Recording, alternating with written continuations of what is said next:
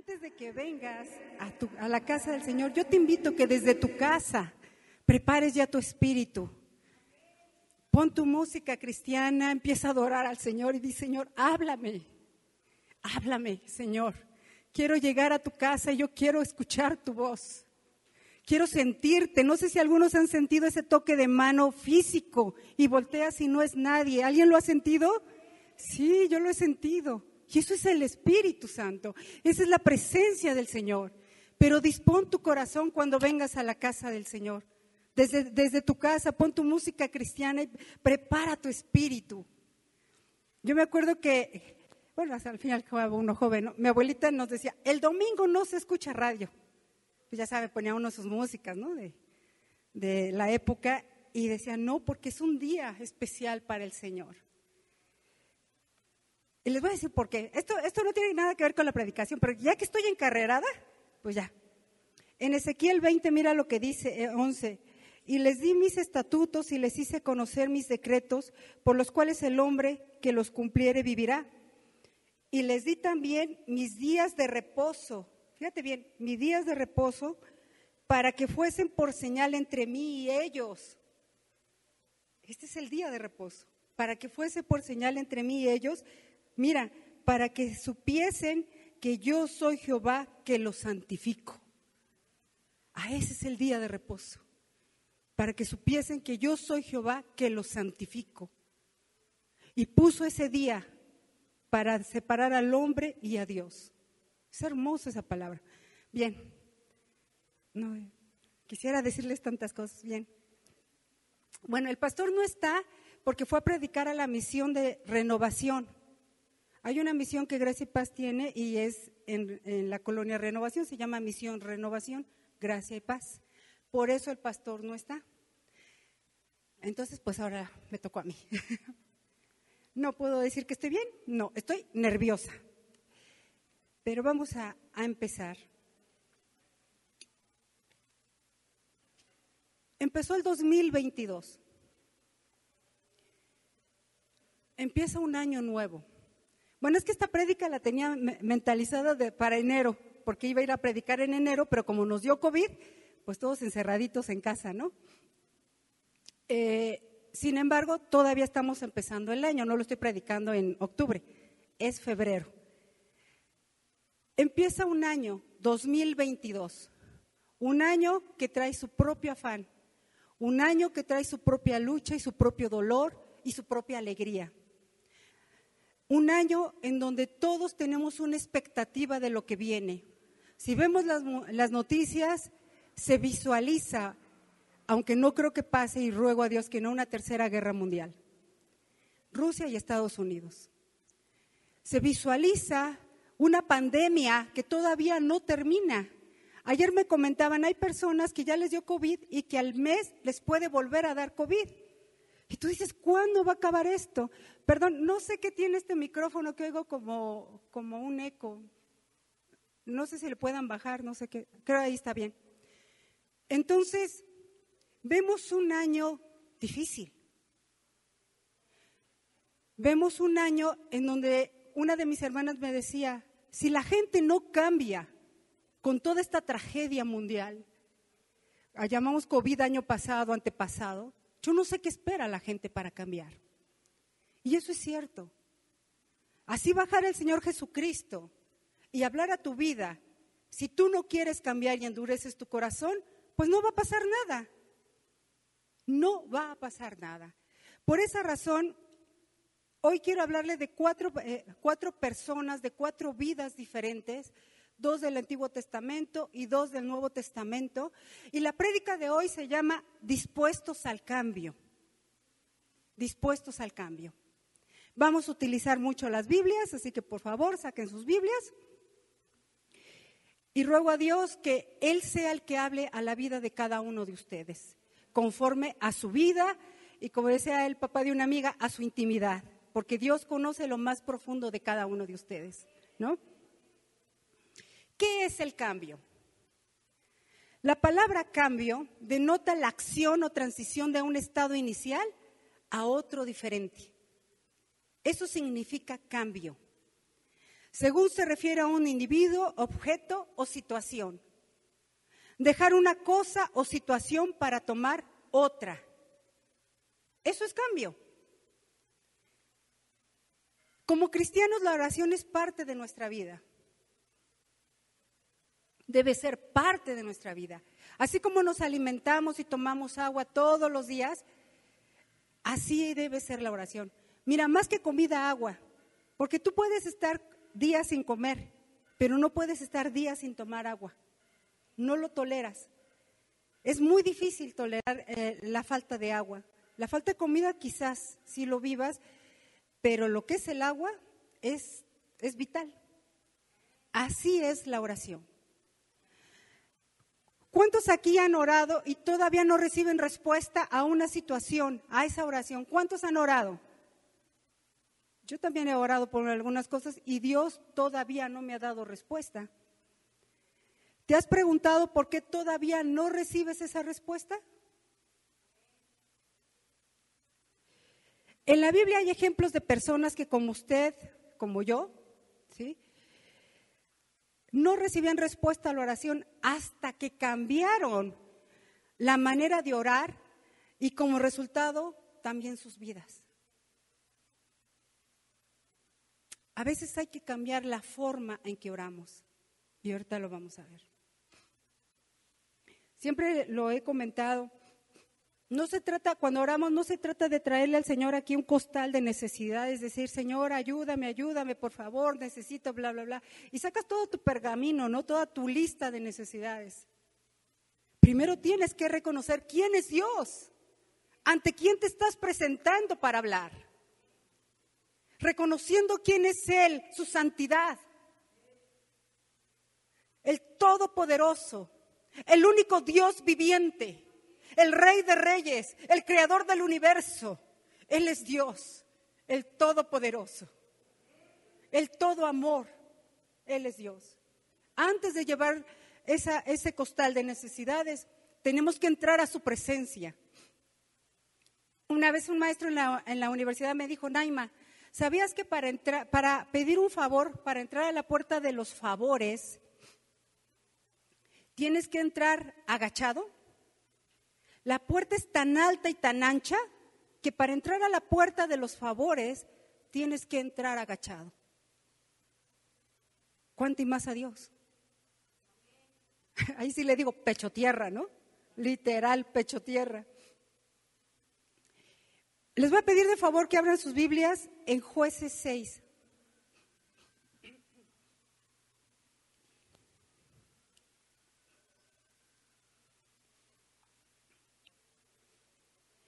Jueces 6, vamos a hablar de Gedeón. ¿Cuántas veces prefieres no moverte de tu comodidad? ¿Cuántas veces pasas por alto algunos proyectos, algunos planes y dices, no, no tengo nada que hacer? Porque no te sientes capaz, porque quizás no te sientes con el ánimo de esforzarte de lograrlo. O simplemente te ves como una persona, eh, eh ¿cómo decirlo?, eh, con una bajo estima en la cual dices, no lo voy a lograr, no puedo. Y como decía mi mamá, y si otros pueden, ¿por qué tú no puedes? ¿No? Cuando estaba manejando, decía, no, mamá, es que no puedo. Y me ponía toda loca y toda nerviosa, ¿no? Me decía, ¿por qué otros pueden y tú no puedes? O sea, ¿qué tienen ellos que sí pueden y que tú no puedes? Esfuérzate, esfuérzate y lo lograrás. Bueno, pero el otro extremo es la soberbia. No, pues de ahí me agarré. Entonces dije, yo quiero lograr esto y me esforzaba y trabajaba y, estudiaba y, lo lograba.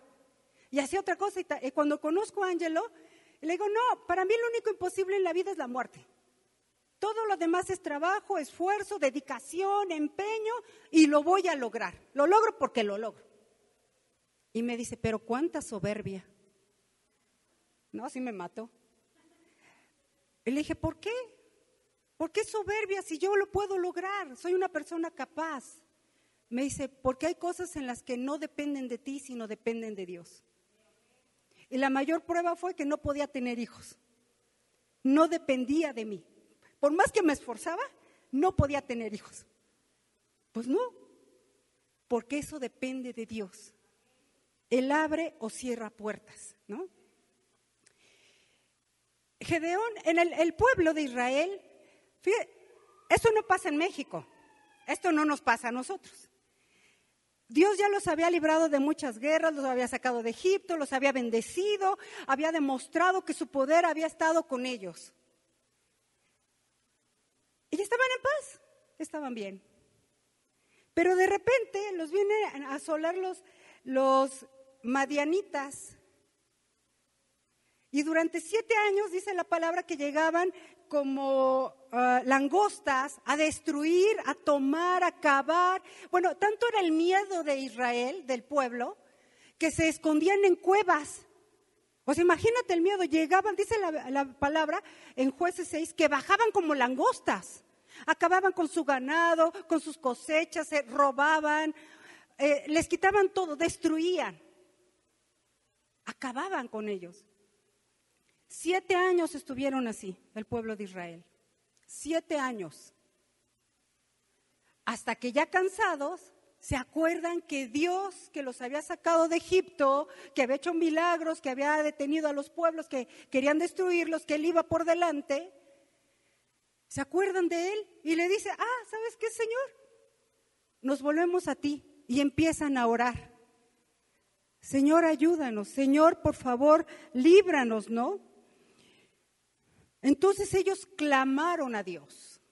No oraron, clamaron a Dios. Y el Señor les dice en el versículo 8, y Jehová envió a los hijos de Israel un varón profeta, el cual les dijo, así ha dicho Jehová de, Dios de Israel, yo os hice salir de Egipto, les recuerda lo que él les había hecho, yo los hice salir de Egipto y os saqué de la casa de servidumbre, os libré de la mano de los egipcios y de mano de todos los que os afligieron, a los cuales eché de delante de vosotros y os di su tierra. O sea, les recuerda todo el bien que les había hecho. Y os dije, yo soy Jehová vuestro Dios. No temáis a los dioses de los amorreos en cuya tierra habitáis, pero no habéis obedecido a mi voz. Cuando Dios se aparta de nosotros, no es porque Él quiera apartarse de nosotros, es porque nosotros antes tomamos la decisión de apartarnos de Dios. Ellos clamaron, y el Señor los escuchó, pero le dijo, ¿te acuerdas todo el bien que yo les he hecho? ¿Cuántos de nosotros nos olvidamos de todo el bien que Dios nos ha hecho? Y nos volvemos en una casa de servidumbre. Y vienen personas externas y nos destruyen y nos, y nos acaban y nos acongojan. Y nos hacen sentir que no valemos nada, que estamos abajo de una mesa. ¿Por qué? porque nos hemos olvidado de todo el bien que el Señor ha hecho. Pasaron siete años para que el pueblo entendiera que tenía que buscar a Dios primero. A veces se busca a Dios como la última opción, cuando Dios debe ser la primera opción en todo, cuando Dios tiene que ser la razón del caminar, del día a día, del inicio del día, del amanecer. Y sin embargo queda Dios como la última opción. Hasta la noche si oro, si no es que me quedo dormido, dormida. Se le aparece un ángel a Gedeón. Esto es, esto es bonito, dice, y Gedeón escondido se esforzaba en trillar el trigo y lo guardaba porque estaban en cuevas, porque llegaban los, medianita, los madianitas y acababan con ellos, les robaban todo. Ellos trabajaban y llegaban estos y a robar. Y acababan con su ganado y acababan con su tierra y acababan con todo. Y lo que no se llevaban lo destruían. Eran una plaga. Así estuvo asolado el pueblo de Israel. Después de siete años deciden orar a Dios. Lo vieron como la última opción. Y, el ángel de Jehová se le apareció y le dijo, Jehová está contigo, varón esforzado y valiente. ¿Cuál esforzado? ¿Cuál valiente? Si estaba escondido. Se agarró un poquito de trigo y lo empezó a trillar escondido en un lagar. ¿Cuál esforzado y valiente? O sea, de verdad que yo me pongo a pensar y digo, Dios, qué buen sentido del humor, ¿no?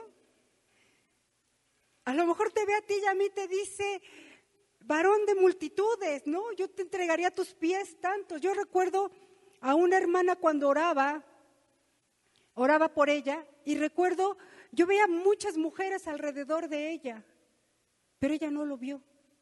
Yo le decía, Dios tiene un plan para tu vida, y se alejó de Dios. Y por más que la busqué, no quiso, no quiso, se, dejó llevar por otras cosas. Bueno, Gedeón varón esforzado y valiente. Pues ¿cuál si estaba escondido? ¿Cuál valiente si estaba escondido? ¿Cuál esforzado si llevaba un poquito de trigo nada más? Y lo, y lo, lo este, lo ¿cómo se dice? Lo trillaba, este, en, eh, a, pedazos pequeños, escondido, en un lagar. O sea, no tenía el espacio completo, ¿no?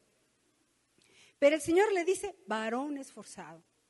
Gedeón le recuerda le dice, ay Señor, el versículo 13, Señor, ¿qué, tú no eres el Dios que, que sacó a nuestros padres de Egipto, que hizo milagros? Señor, ¿qué no eres tú ese Dios? Porque mis padres me han hablado de ti. ¿Y por qué nos has abandonado? ¿Por qué abandonó el Señor a, a, ese pueblo? Porque el pueblo lo abandonó primero. Simplemente por eso. Y Jehová mirándole, Versículo 14, y mirándole Jehová le dijo, ve con esta tu fuerza y salvarás a Israel de la mano de los madianitas. ¿No te envío yo? Como le dijo a Moisés, ¿no? ¿No te envío yo? Entonces le respondió, ah, Señor mío, ¿con qué salvaré yo a Israel? Él no se veía capaz. Y aquí que mi familia es pobre en Manasés y yo el menor en la casa de mi padre, el más pequeño. Aquí vamos a ver una vida pasiva, una vida temerosa. Y Jehová le dijo, ciertamente yo estaré contigo y derrotarás a los madianitas como a un solo hombre. Yo estaré contigo. Eso hace la diferencia en nuestras vidas. Si tú eres una persona temerosa, si tú eres una persona insegura, si tú eres una persona que cree que Dios no tiene nada para tu vida, déjame decirte, Dios tiene mucho para tu vida. Dios veía con ojos diferentes a, Gedeón. Lo veía como un hombre esforzado y valiente. Y Gedeón se veía como un hombre pequeño, un hombre pobre, un hombre humilde, un hombre que no podía dar más. Gedeón se veía miedoso, débil, pequeño. Pero el Señor le dice, no, yo estaré contigo y derribarás a todos como si fuera un solo hombre. Es decir, tu problema, la grandeza de tu problema será nada, porque yo estaré contigo. Aconteció que la misma noche le dijo Jehová, versículo 25, toma un toro del hato de tu padre, el segundo toro de siete años, y derriba el altar de Baal que tu padre tiene, y corta también la imagen de acera que está junto a él, y edifica altar a Jehová tu Dios en la cumbre de este peñasco en lugar conveniente. Y tomando el segundo toro, sacrifícalo en holocausto con la madera de la imagen de acera que habrás cortado. Para que Dios haga algo en nuestras vidas, tiene, que quitar primero a nuestros ídolos. Llámese esposo, llámese esposa, llámese trabajo, llámese dinero, llámese negocio, llámese hijos, llámese lo que le quieras llamar. El Señor primero quita esos ídolos de nuestro corazón, porque Él no comparte su gloria. Él quiere que en, tu corazón el principal altar sea para Él. Y le dice, quitarás a esos ídolos. El pueblo de Israel, su padre, su familia se había corrompido, ya tenían ídolos. Cuando Dios, el Dios viviente, los había sacado de Egipto, cuando el Dios viviente había hecho algo en sus vidas, y se voltean a tener ídolos. Esto me recuerda algo. Mi abuela cuando cuando se hace evangélica, me contaba que en su pueblo ella tenía todas sus, imágenes, ¿no? y agarró todas sus imágenes cuando ella se convirtió, agarró todas sus imágenes y las tiró al bote de la basura. Y entonces, como es un pueblo, ya se imaginarán, pueblo chico, chisme grande, ¿no? Pues llegaron con mi abuela con todo, te va a ir muy mal, te van a matar, este, ¿cómo estás pecando contra el santo tal y bla, bla, bla, ¿no? Todos sus santos que tenía mi abuelita, ¿no? Todo su altar que tenía ahí. Y dice mi abuelita, dijo, pues si es cierto que, él, que estos santos tienen poder, pues que venga y que me mate. Y eso me recordó algo. Esto no está en la prédica, pero me acabo de, me acabo de acordar de algo. Les voy a leer Salmo 115. Versículo 2. ¿Por qué han de decir las gentes, las gentes, ¿dónde está ahora su Dios? ¿Dónde está ahora tu Dios? Nuestro Dios está en los cielos, porque la gente está acostumbrada a ver dioses este, físicos aquí puestos en un altar con una veladora. Y dice, ¿dónde está tu Dios? Y tú vas a contestar, nuestro Dios está en los cielos. Todo lo que quiso ha hecho. Dios está desde el principio de la creación versículo 4, 115, 4. Los ídolos de ellos son, son plata y oro. Bueno, así eran antes, ahora es yeso, ¿no? Obra de manos de hombres. O sea, tu Dios está hecho por manos de hombres. Ese era el Dios de mi abuela. Tienen boca, mas no hablan. Tienen ojos, mas no ven. Orejas tienen, mas no oyen. Tienen narices, mas no huelen. Manos tienen, mas no palpan. Tienen pies, mas no andan. No hablan con su garganta. Semejantes a ellos son los que lo hacen. Imagínate cómo catalogan, ¿no? A los que hacen los ídolos y cualquiera que confía en ellos. Esos son los ídolos. Mi abuela tenía ídolos antes de convertirse al Evangelio. Y dice ella que agarró todo, los tiró, y pues ya se imaginarán la familia en contra de ella, ¿no? ¿Cómo te va a castigar? ¿Te va a hacer? Pues no, porque tienen ojos y no ven, tienen manos y no tocan, tienen oídos y no oyen, tienen boca y no hablan. Esos son los ídolos. Y aquí el Señor le dice, y edificarás altar a tu Dios a tu Dios en la cumbre de este peñasco en lugar conveniente y tomando el segundo toro, sacrifícalo en holocausto. Mira bien, con la madera de la imagen de acera que habrás cortado. Ellos adoraban una imagen. El Señor te quita esos ídolos. Y lo primero que Él hace para hacer algo en tu vida, para realizar algo en ti, para hacer el proyecto y decirte esforzado y valiente, es quitar todos los ídolos que tienes ahí. Él no comparte su gloria. Él tiene un plan para tu vida. Pero tiene que quitar esos ídolos.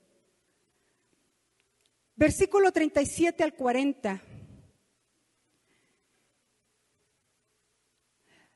Gedeón ora y pone una prueba para saber si Israel sería salvado por su mano, no porque dudara de Dios, no porque dudara de Dios, sino para saber si a través de él Dios haría, daría salvación a su pueblo. Y él pone un vellón, lo pone dos veces y Dios hace el milagro. Está en el versículo 37 al 40. Dios hace un doble milagro sobre la vida de, de Gedeón. Y Gedeón todavía no se la cree, todavía no cree el propósito de Dios en su vida.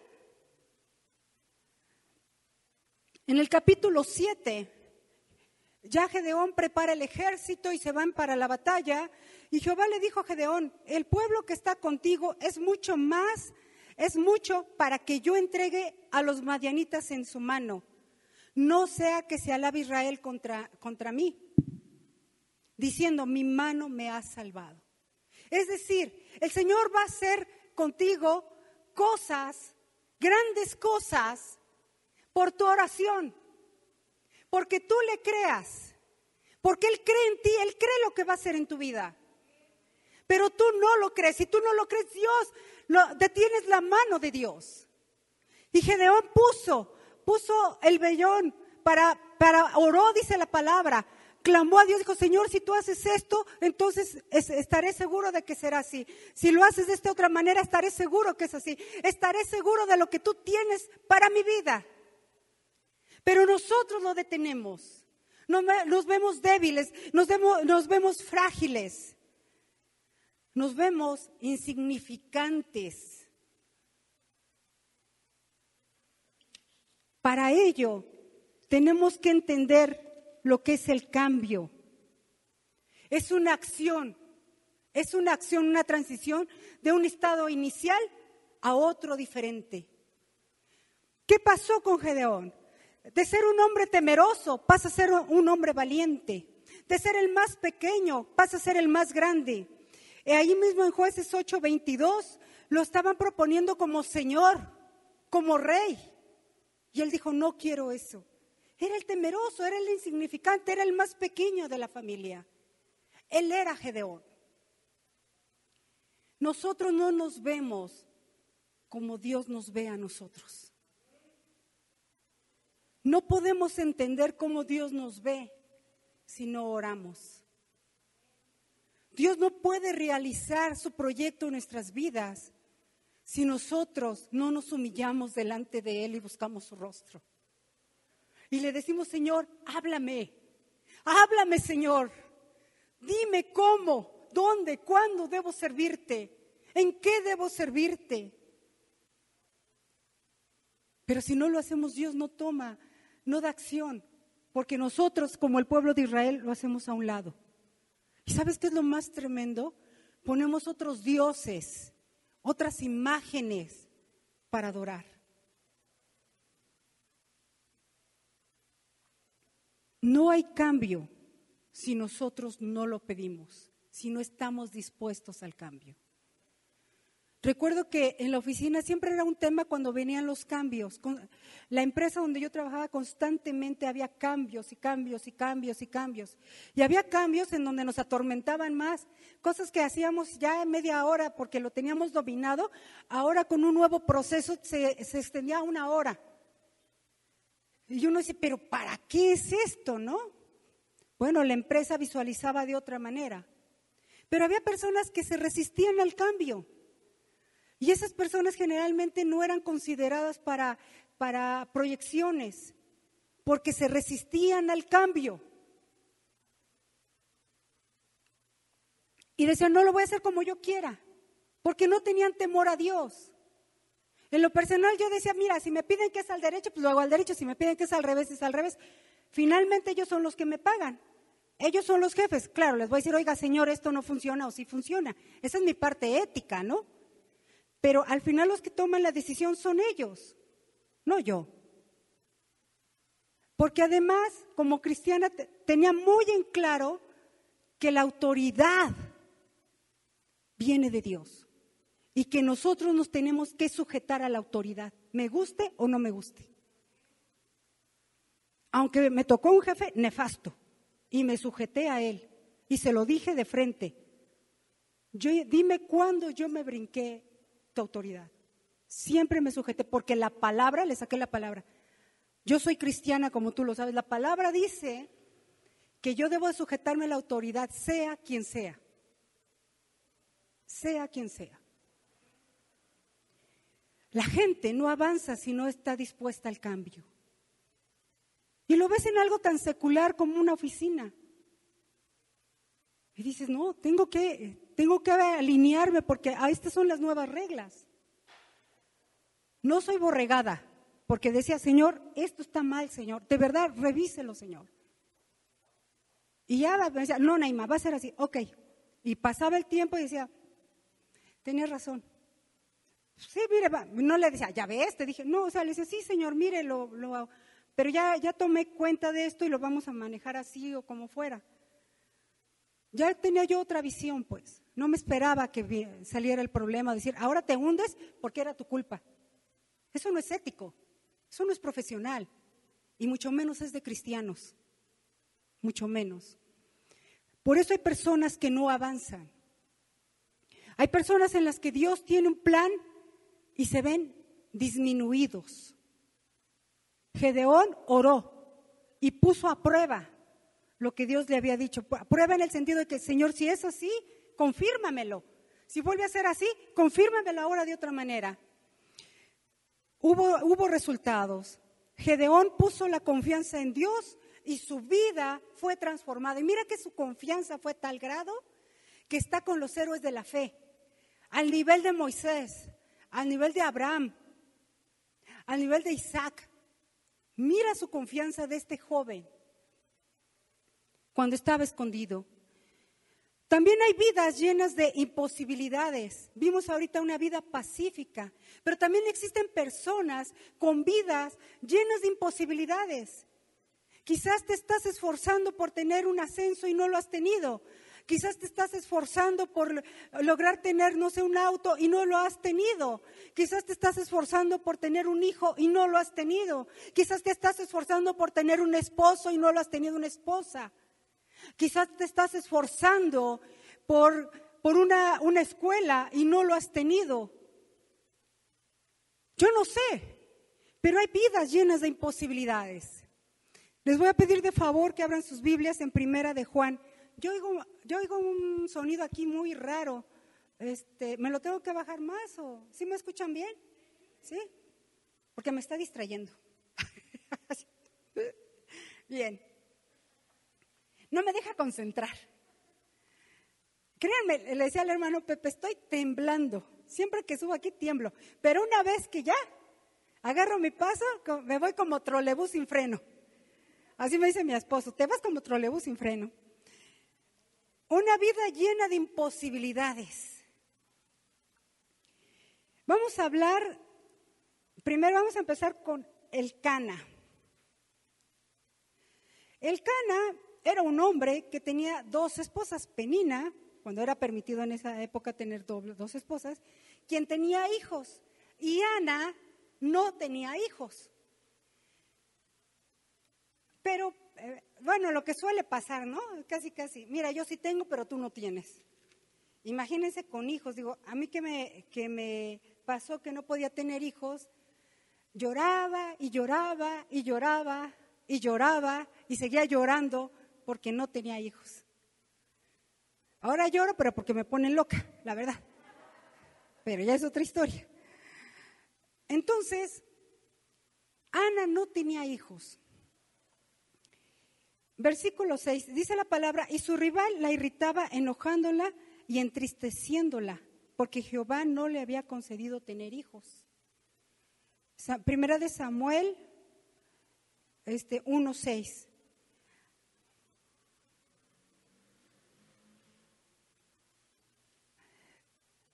Así hacía cada año.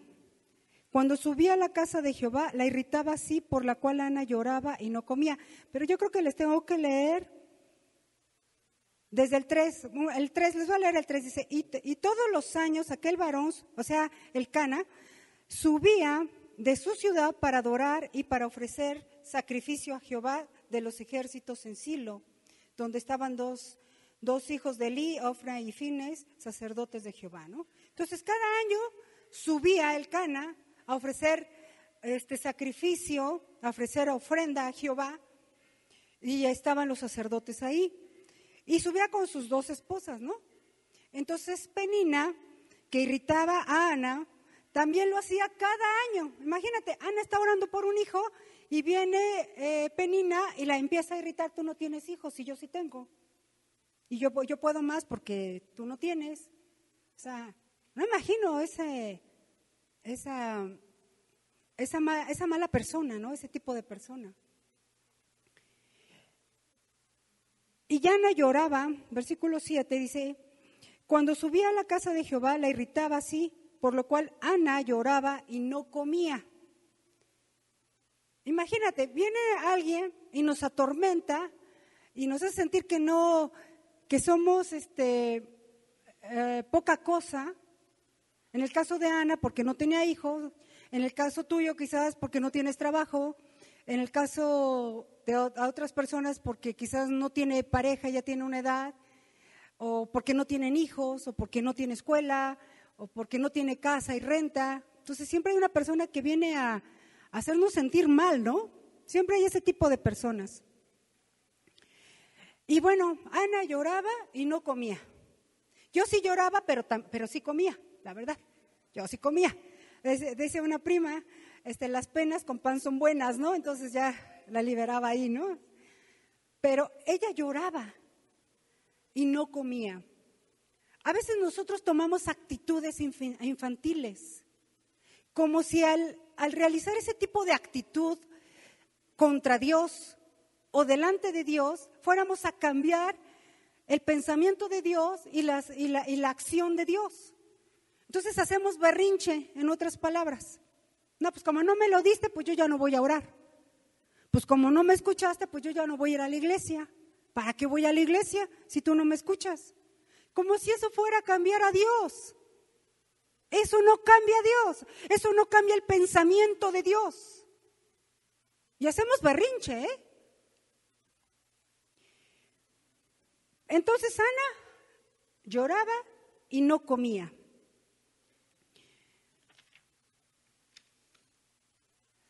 Pero fíjate bien,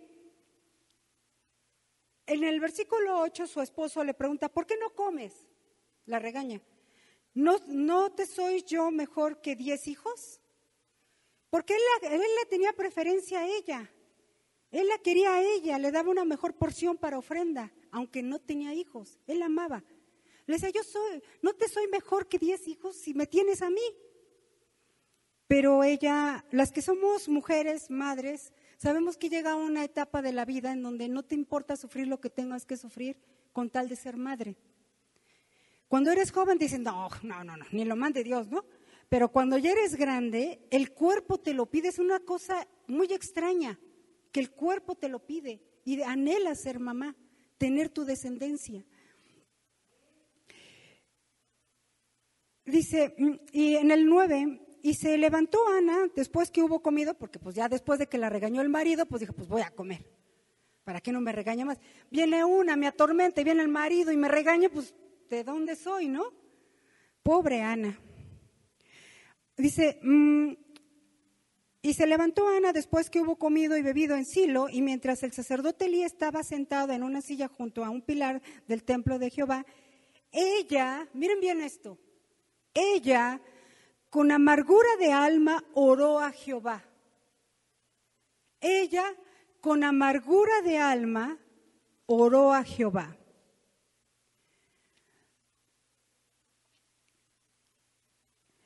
¿Qué quiere decir esto?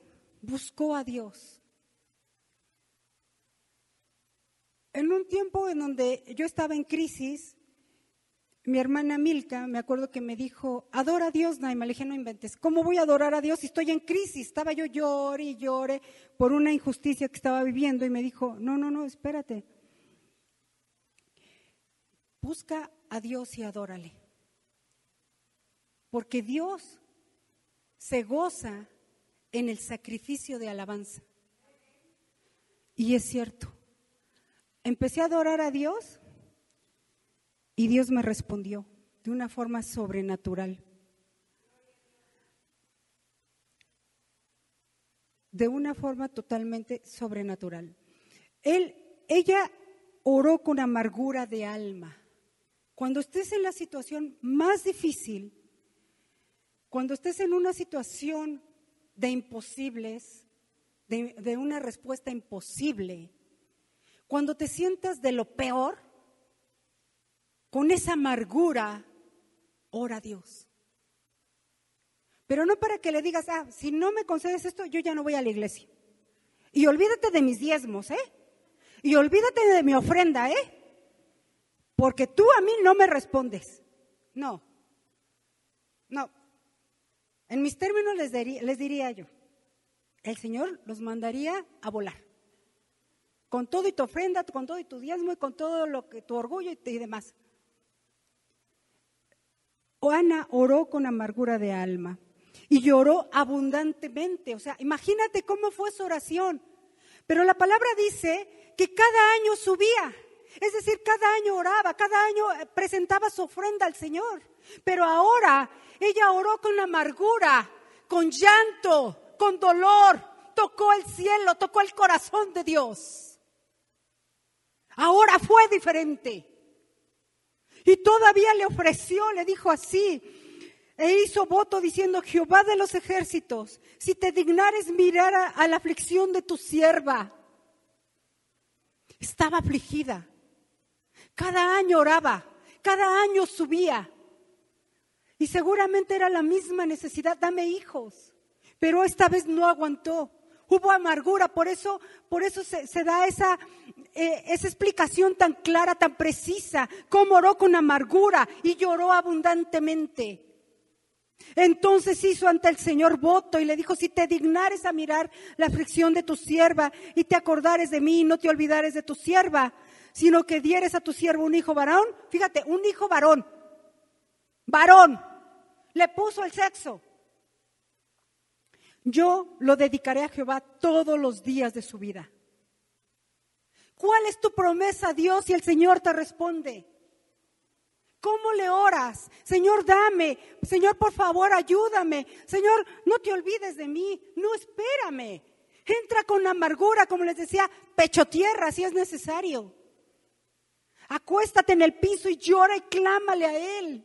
Tú y Dios. Dios y tú. Toca su corazón pero no dejando de comer, no dejando de venir a la iglesia, no poniéndole condiciones. Presenta tu vida. Lo que Dios más estima de ti no son tus riquezas, es tu vida. Eres tú. Es tu alabanza. Es tu predicación para que otros conozcan de Dios. Eso es lo que Dios espera de ti y de mí. Que hables en tiempo y fuera de tiempo. Mientras, versículo 12, mientras ella oraba largamente, fíjate bien, largamente. Hay personas que oran dos minutos y ya, gracias Señor, ya no pueden orar más. ¿Y sabes por qué no? ¿Y sabes por qué la oración es tan corta? Porque no han entendido que orar es entrar a la presencia de Dios. Porque no han entendido que orar es deleitarse en su presencia. Si tú fueras con un político, si tú fueras con la máxima autoridad del país, si tú fueras con un rey, ¿qué haces? No te quieres ni salir y ya no hayas de qué hablarle ni qué decirle. Y estás queriendo quedar bien ante un hombre como tú y como yo. Pero ¿por qué no delante de Dios? ¿Por qué no doblas tus rodillas? ¿Por qué no te pones en el piso? Sí, de tapete si quieres llamarlo. Pero estás ante el Rey de Reyes, ante el Creador, ante el dueño del universo, al que da vida, al que levanta muertos, al que sana, al que te da alimento, al que trata con tus enemigos. ¿Por qué no te doblas delante de Dios? Ana oró largamente. Ana oró con dolor, llorando, con amargura. Tenía amargura porque no tenía hijos. Porque era oprimida por una mujer. Era menospreciada por la sociedad. La misma sociedad, imagínate, decían, pueblo chico, chisme grande, esa mujer no tiene hijos y mira la otra ya cuántos hijos tiene. Esa no vale nada, la va a abandonar su marido. Imagínate. Porque no crees que nada más como nosotros, que si no puedes tener hijos, nadie lo habla. Pero en aquella época, en aquel pueblo, era una mujer atormentada.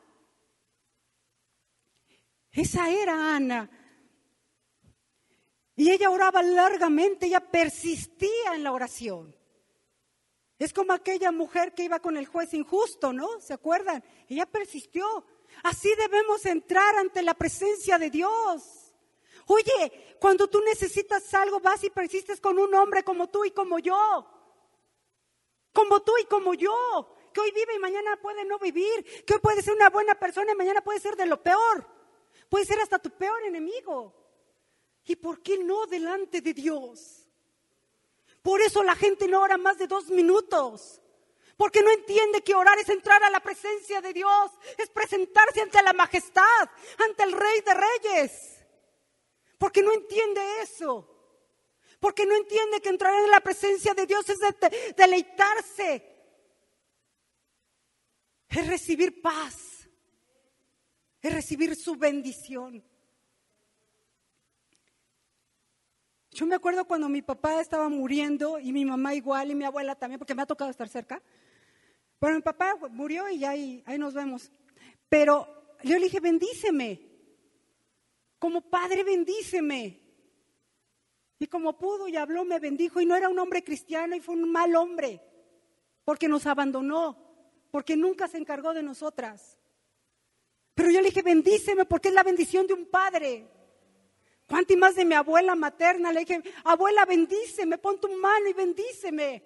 A mi madre, mamá, bendíceme. Aquí están mis hijos, Caleb y Basti, bendícelos. Cuánto más al Dios Todopoderoso, al Dios viviente. Todos los días dile, Señor, bendíceme, soy tu hijo, tu hija. Bendíceme, Señor. Tú eres mi Dios. Bendíceme, yo busco tu bendición. Lo hice con un simple mortal. Cuánto más con Dios.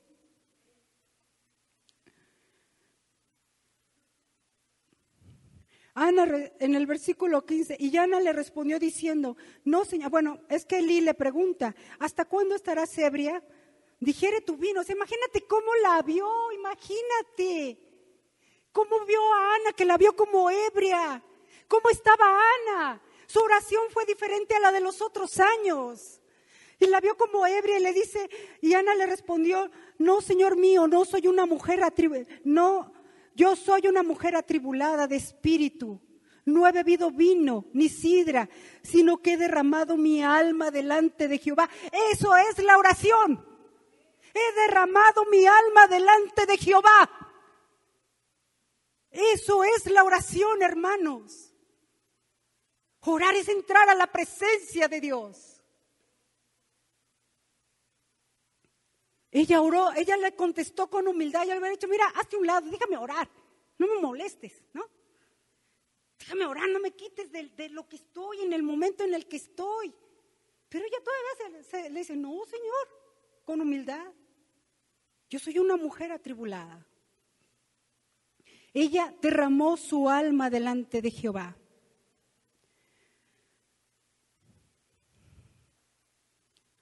Oró con todo fervor. Ella luchaba con Dios, no quería ceder, no quería ceder.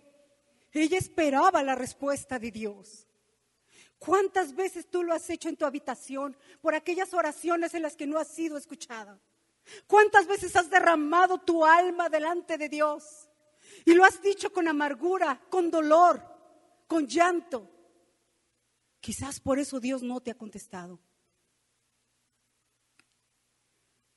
Elí le responde, le dice, ven paz, el Dios de Israel te otorgue la petición. Yo no. Los pastores, los ministros somos humanos. Los únicos que, el único que te va a dar respuesta a tu oración es Dios. Sabes a quién acudir. Él nunca te va a fallar, nunca. Y mira el 18. Y ella dijo, haya tu sierva Grecia delante de tus ojos. Y se fue la mujer por su camino. ¿Y qué hizo? Ahora sí ya comió. Y no estuvo más triste. A lo mejor por eso yo sí comía. Pero estaba en paz. ya sabía que Dios me... Porque déjenme decirles, es un paréntesis, no podía tener hijos. Y recuerdo que una vez este, bueno, en diversas ocasiones fuimos a una velada de oración, fuimos a, ella lo fue a predicar a un lugar, etcétera, y, y, siempre nos daban palabra. Yo te veo con dos hijos, y yo te veo con dos hijos, y Dios te va a dar dos hijos. Pues no tenía yo ni uno. Y ya habían pasado tres años y nada, y nada, y nada, y nada. Y un día le dije, oye Señor, yo sé que tú me vas a dar mis hijos, pero por favor ya dime cuándo. Porque pasa un mes, pasa otro mes y yo entro en llanto porque no pasa nada.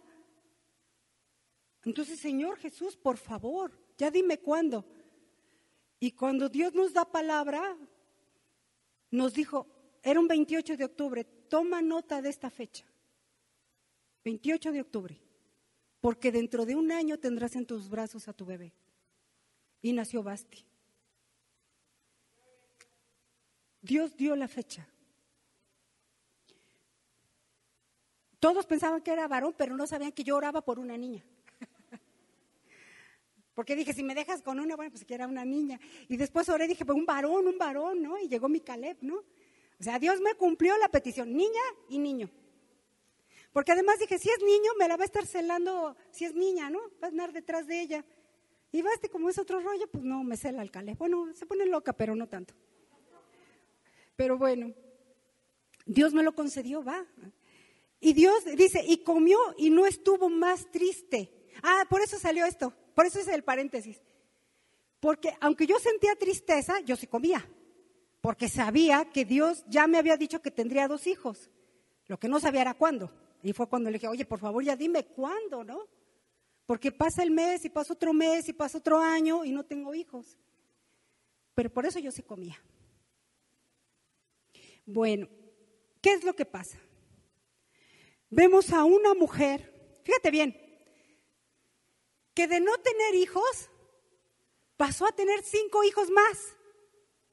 Cuando Dios te bendice, cuando Dios escucha tu oración, te da más de lo que tú esperas. Porque la voluntad de Dios es buena, perfecta y agradable, ¿no? Para el hombre, o sea, para mí. Entonces, cuando Dios te escucha, cuando oras largamente, cuando derramas tu alma delante de Dios, Él te da más de lo que tú te imaginas.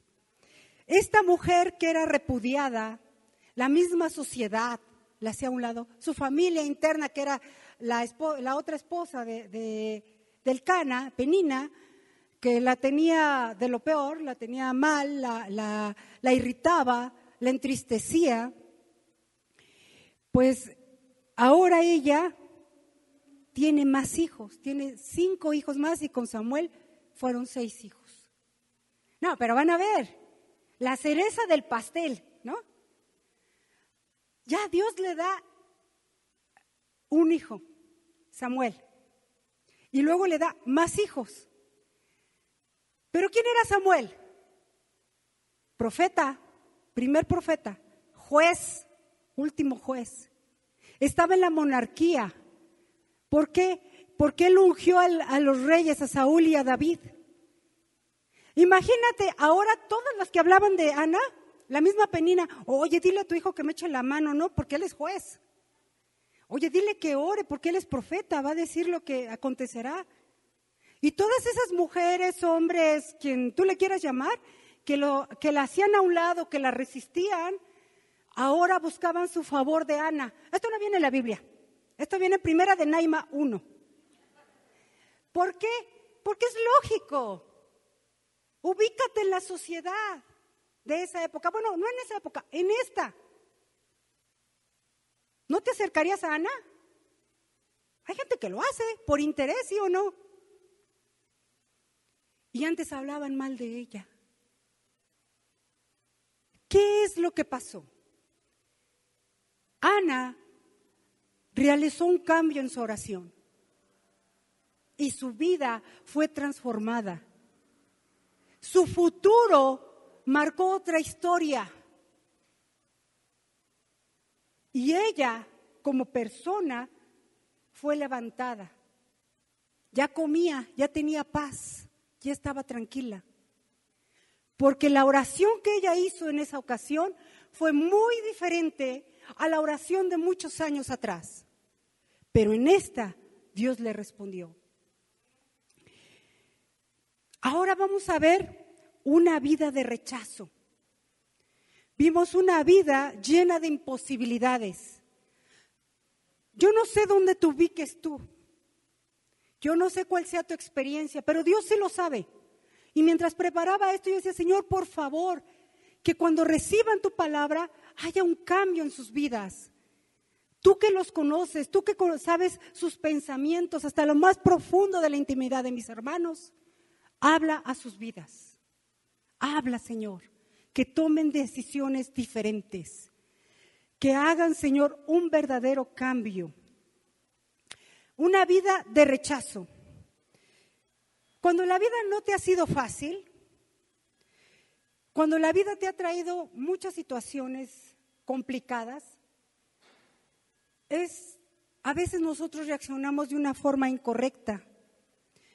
Y ponemos, y en esas, en esas acciones incorrectas ponemos en riesgo nuestra credibilidad, lo que nosotros somos. La gente ya deja de creer en nosotros por, por acciones incorrectas, ¿no? Pero solo cuando existe un cambio en la vida de las personas, esta llega a impactar de tal manera, de tal manera, que muchos desean ser como esa persona. Que muchos desean tener lo que esa persona tiene. No hablo de cosas materiales, de la persona como tal. Este es el caso de la mujer samaritana. Juan 4, por favor. Juan 4, chicos.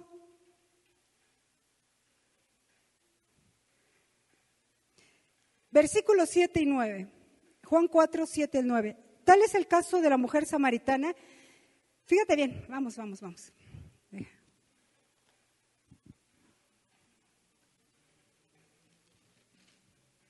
Cuatro,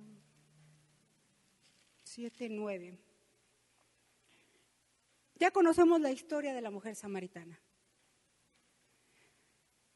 Esta mujer, versículo 7, Vino una mujer samaritana a sacar agua y Jesús le dijo, dame de beber, pues sus discípulos habían ido a la ciudad a comprar de comer. La mujer samaritana le dijo, ¿cómo tú siendo judío me pides a mí de beber que soy samaritana? Porque los judíos y samaritanos no se tratan entre sí. La mujer le dijo, Señor, eh, bueno, versículo 15. La mujer le dijo, Señor, dame de esa agua. El Señor le dice, eh, respondió Jesús, le dijo en el 13, cualquiera que bebiere de esta agua volverá a tener sed, mas el que bebiere del agua que yo le daré no tendrá sed jamás, sino que el agua que yo le daré será en él una fuente de agua que salte, que salte para vida eterna. Y la mujer le dijo, Señor, dame de esa agua, dame esa agua para que no tenga yo sed ni venga a ti a sacarla. Esta mujer ella, como bien dice, entre judíos y samaritanos no se hablan. ¿Cómo vienes tú a tomar agua aquí? ¿Cómo vienes a pedirme a mi agua? ¿no? Si yo soy samaritana.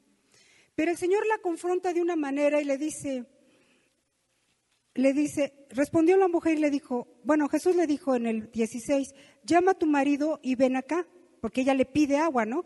Y él y este responde la mujer, no tengo marido. Jesús le dijo, bien has dicho, no tengo marido. Porque cinco maridos has tenido y el que ahora tienes no es tu marido. Esto has dicho con verdad. El Señor la impacta y le dice, yo conozco tu vida, yo conozco tu intimidad. Esa mujer que había tenido tantos maridos, el Señor le dice, yo he estado en cada evento de tu vida, aunque tú no lo creas. Tan es así que sé cuál es tu situación.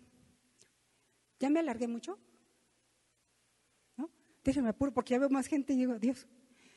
Bueno, esta mujer, Jesús le dijo, le dijo a la mujer, Señor, me parece que tú eres profeta. Ella queda tan impactada, tan impactada porque él le dice su historia, ¿no? Él le dice, cinco maridos has tenido y ninguno es, ninguno es tu esposo. Eso es cierto, eso es verdad. Imagínate en aquella época, una mujer que tenía cinco maridos, primero uno, luego otro, luego otro, luego otro y luego otro. A lo mejor era una mujer que solamente le sacaba lana, ¿no? Como se dice en esta época, ¿no? Pero pueblo, insisto, pueblo chico, chisme grande. Entonces, pues, ¿te imaginas cómo veían a la mujer? Oye, otro marido y estrenando otro marido.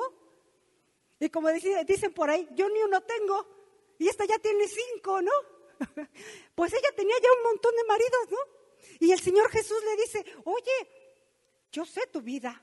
Entonces ella queda tan impactada que sale corriendo y va corriendo y les dice a todos, vengan, vengan a ver quién es Él. Es profeta, Él sabe. Pero quiero que veas la visión porque ella sale que impacta a otras personas cuando su reputación, cuando su manera, su credibilidad no era la, mejor que tenía. ¿Quién puede creerle a alguien que miente? ¿Tú sabes que miente le crees? Yo no le creo. Digo, no, me está mintiendo. Porque ahora sí, como dicen, la burra no era arisca, los palos la hicieron, ¿no? Entonces ya se vuelve uno arisco. Dice, no, esto no es cierto. Esto está mintiendo. Esto no es verdad. Y ya, ella pone su juicio sobre la persona en la mentira. Eso es lo que pasa con la mujer samaritana, pero dice, entonces la mujer dejó su cántaro y se fue a la ciudad y dijo a los hombres, venid, ved a un hombre que me ha dicho todo cuanto he hecho. ¿No será este el Cristo? Pero imagínate cómo va corriendo. Imagínate cómo va impactando que entonces salieron de la ciudad y vinieron a él. Si ella fuera tranquila y dijera, oye, ven a ver esto, no van. ¿Cuál es la credibilidad de esa mujer? ¿Quién le va a creer a esa mujer? Pero imagínate cómo salió esa mujer gritando y diciendo, puede ser él el Cristo, ven y vengan. Entonces la mujer dejó su cántaro. Venid, ved venid, ved a un hombre que me ha dicho todo cuanto ha hecho. Todo. Ella está dando un testimonio, más que con sus palabras, con sus actos. Ella está mostrando quién es Dios. Ella está mostrando un cambio. Porque antes quizás hablaba de una forma sensual. Seis, cinco maridos, no inventes. Yo no sé cómo hablaba, pero ahora hablaba de una forma diferente. Había un cambio en ella. Empezaba el cambio. Ella da testimonio, dice, entonces salieron de la ciudad y vinieron a él y da testimonio. Versículo 39 al 42, y muchos de los samaritanos de aquella ciudad creyeron en él por la palabra de la mujer por la palabra de la mujer creyeron en el Señor. Es así como nosotros nos movemos. Esa mujer daba testimonio diciendo, me dijo todo lo que he hecho. Versículo 41, y creyeron muchos más por la palabra de Jesucristo.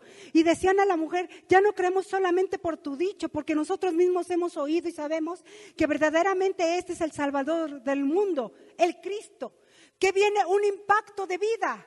Había, era una mujer que tenía un rechazo, pero ella acepta la palabra del Señor Jesús. Ella acepta quién es Él. Ella va y corre y dice, yo quiero un cambio.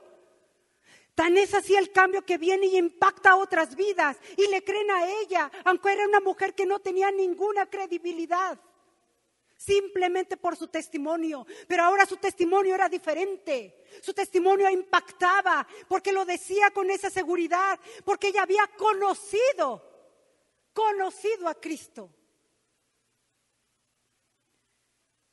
Ella escucha, esa mujer escucha a Jesús, samaritanos y judíos no se llevan. Ella lo escucha, ella le pide, dame de esa agua. Ella lo reconoce, será este el Cristo, es un profeta. Ella da testimonio. Ella impacta vidas. Cuando quizás ella se acercaba y todos se iban a un lado, no querían saber más de ella. Se podían contaminar. Ella hizo un cambio. Quizás tú has vivido tiempos de rechazo por lo que le quieras llamar, pero busca al Señor, escúchalo, pídele lo que hizo esta, esta mujer. Reconócelo quién es Él. Da testimonio de lo que ha hecho en tu vida. Y entonces sal e impacta vidas. Da de gracia lo que de gracia has recibido. Ve y predica porque la gente se está muriendo allá afuera. Y di, mira, mira lo que el Señor ha hecho en mi vida. No me voy a alargar mucho. Pablo Pablo era un hombre violento, era un hombre que, eh, se gozaba, se deleitaba destruyendo a, los cristianos, a los que seguían a Cristo porque para él eso era una herejía. Pero era un hombre tan, tan elocuente, era un hombre tan importante, era un hombre tan, tan preparado, instruido en, en, temas teológicos, en temas mercantiles, en filosofía, en lingüística. Y mira, dominaba idiomas como el arameo, latín, hebreo y griego.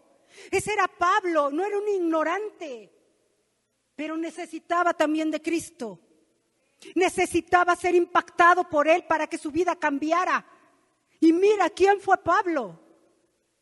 A Dios eso no le interesa. Si eres rico, si eres pobre, si tienes este, doctorado, maestría, si, si no tienes estudios. A Dios lo que le interesa es un corazón dispuesto de lo que puede hacer en tu vida. Que tú lo tomes en serio. Que creas en Él. Que creas que Él es el Dios viviente. Que Él todo lo puede, que Él todo lo hace. Eso es lo que a Dios le importa. Pablo iba y buscaba y como él se maneja, como él se decía en primera de Timoteo, se identifica como blasfemo, perseguidor e injuriador. Mas por el amor de Cristo fue transformado. Pero él fue impactado, él iba camino a Damasco. Iba camino a Damasco y, ¿y qué es lo que pasa ahí? El Señor se le aparece y le dice, ¿por qué me persigues? Él, le, pregunta, ¿quién eres? Dice, yo soy Jesús a quien tú persigues. Toda persona que persigue a su iglesia persigue a Cristo. De afuera hacia adentro, que se burlan de los cristianos, que se burlan de que nos congregamos, que se burlan que si es iglesia pobre, que si es iglesia rica, que persiguen a Cristo. ¿Y sabes qué es lo peor? Que en forma interna también el hermano persigue al hermano tal o del hermano tal al hermano tal.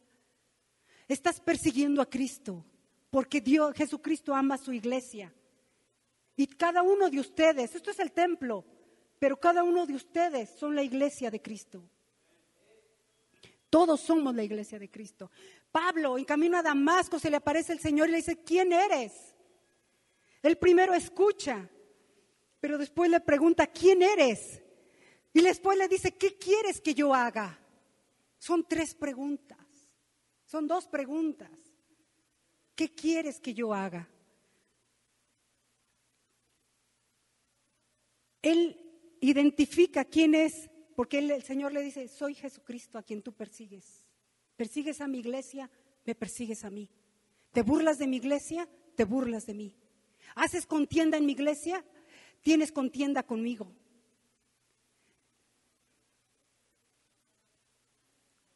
Él queda ciego en ese momento imagínate, él va a Damasco, pide carta para ir a, tomar presos a todos los cristianos, porque además era violento. En el versículo, en Hechos 8.3 dice, y Saulo asolaba la iglesia y entrando casa por casa, arrastraba a hombres y a mujeres y los entregaba a la cárcel. Y si había niños, pues también agarraba parejo. Ese era, este era Pablo, Saulo. Pero ahora tiene un encuentro con el Señor. Y él, él, se, él se rinde al Señor. Él se rinde. Dice la palabra que entonces Saulo se levantó de tierra y abriendo los ojos no veía. Es, capítulo 9, versículo 8. Así que llevándole, fíjate bien, llevándole por la mano, le metieron en Damasco. Imagínate, él ya iba seguro.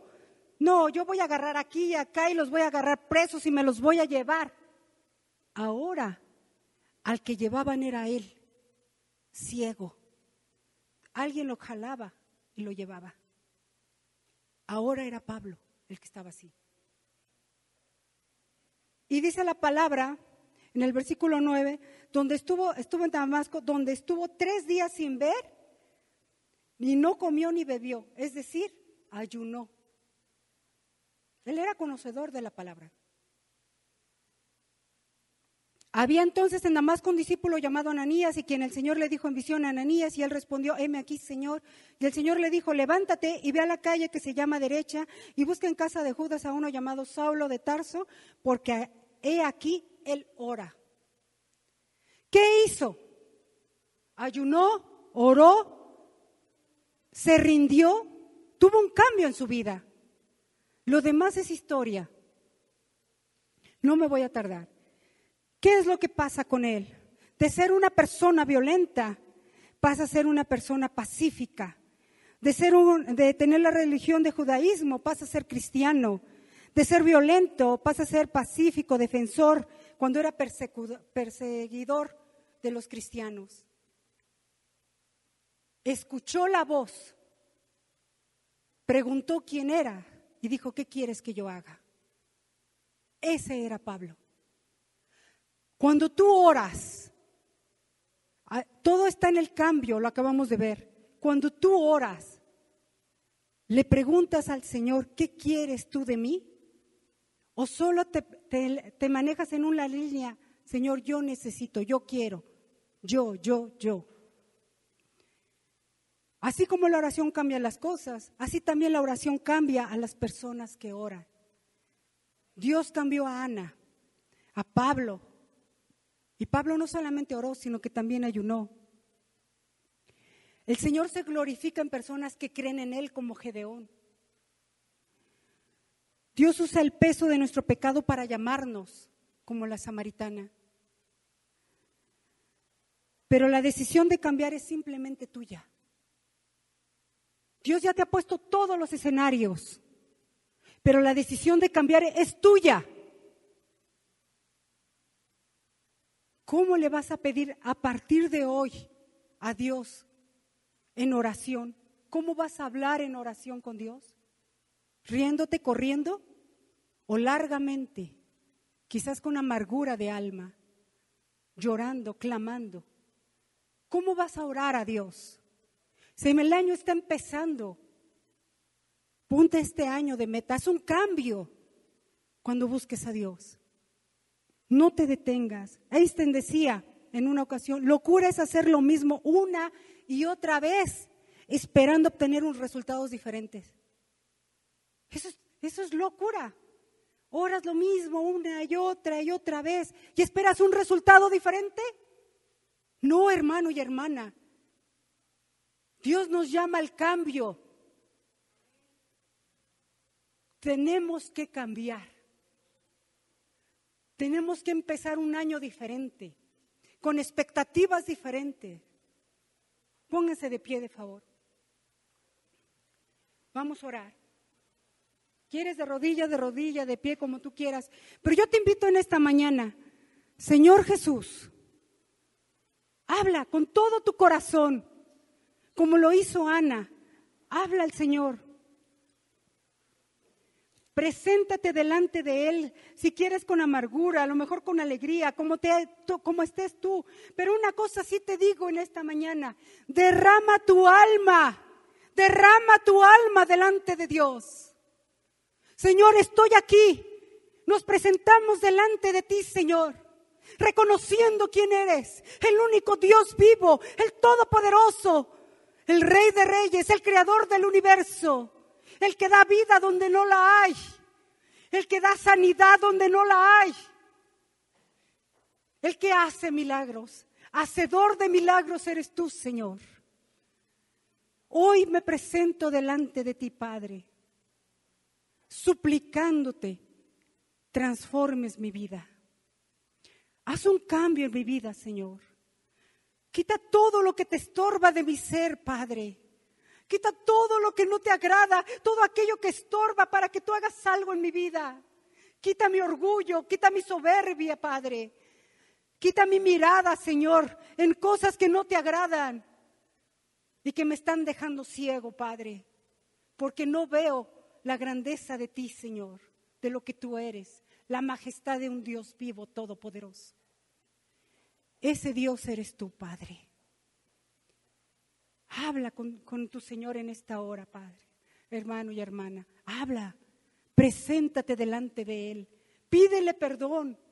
Si crees que vas a cumplir, pon tu proyecto delante, si no, mejor no lo ofrezcas.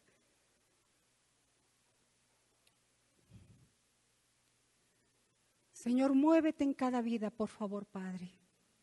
Haz la obra, Señor Jesús. Deleítate en esta mañana, Padre. Y transforma vidas, Señor. Transforma vidas, Padre. Que gracia y paz no sea una iglesia vacía, Señor. Que sea una iglesia llena de tu presencia, Padre, de tu temor, del temor ante su majestad. Que el venir aquí no sea un domingo de reunión, sino sea un domingo en donde venimos a doblar rodillas y a presentarnos delante del Altísimo, buscando tu rostro, Padre. Muévete, Señor Jesús, te lo ruego. Muévete en cada corazón. Espíritu Santo, ven y ministra, ministra cada vida.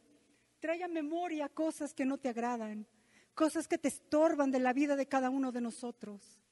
Y límpianos Purifícanos en esta mañana, Señor, para servirte, Padre, para honrarte como tú lo mereces, Padre.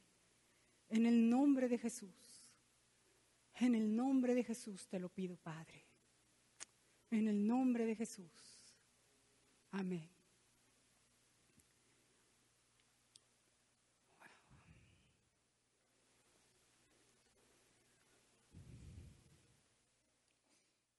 Respira, se siente la presencia. Bueno, yo lo siento de una forma tremenda. Respíralo. Deleítate en la presencia del Señor. Grande eres tú, oh Dios. Grande Padre. Haz la obra, oh Dios. Haz la obra, Padre. Así es, Padre amado. Tú eres grande, Padre. Perdón. Vamos, sigan orando. Los hermanos pueden pasar, por favor.